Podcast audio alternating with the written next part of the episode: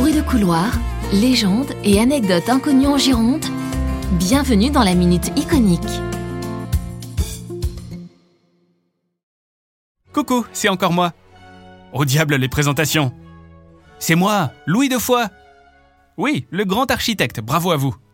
Cette fois, je suis à... Non, pas au phare de Cordouan, mais au château de Verre. Ceci pour que vous sachiez que dans ma vie, j'ai construit ponts et canaux, mais j'ai aussi bâti de nombreux châteaux. Oui, des châteaux, et même en deçà des Pyrénées.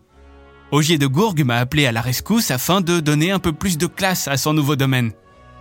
Mais s'il ne tenait qu'à moi, je raserais tout. Ouste la forteresse Il est plus aisé de recommencer une belle pâtisserie que de s'escrimer à remonter une pièce montée. Et cerise sur le gâteau, c'est une belle somme coquette que je vais amasser.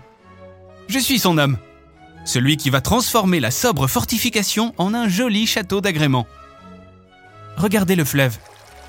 La Dordogne forme une si belle courbure dans cette nature.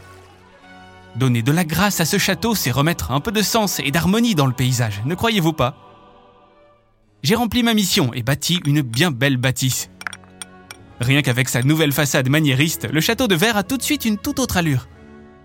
Si c'est pas un joli ravalement de façade, ça, il est si bien réussi que même l'évêque de Bazas s'y est mis. Endommagé plus tard par la fronde, il a entrepris des travaux pour le restaurer, l'a doté d'un escalier à double révolution donnant accès au jardin. Escalier, jardin, c'est bien joli tout ça, mais dans le fond, ces décors, ils ne viennent que sublimer ce que j'ai déjà construit.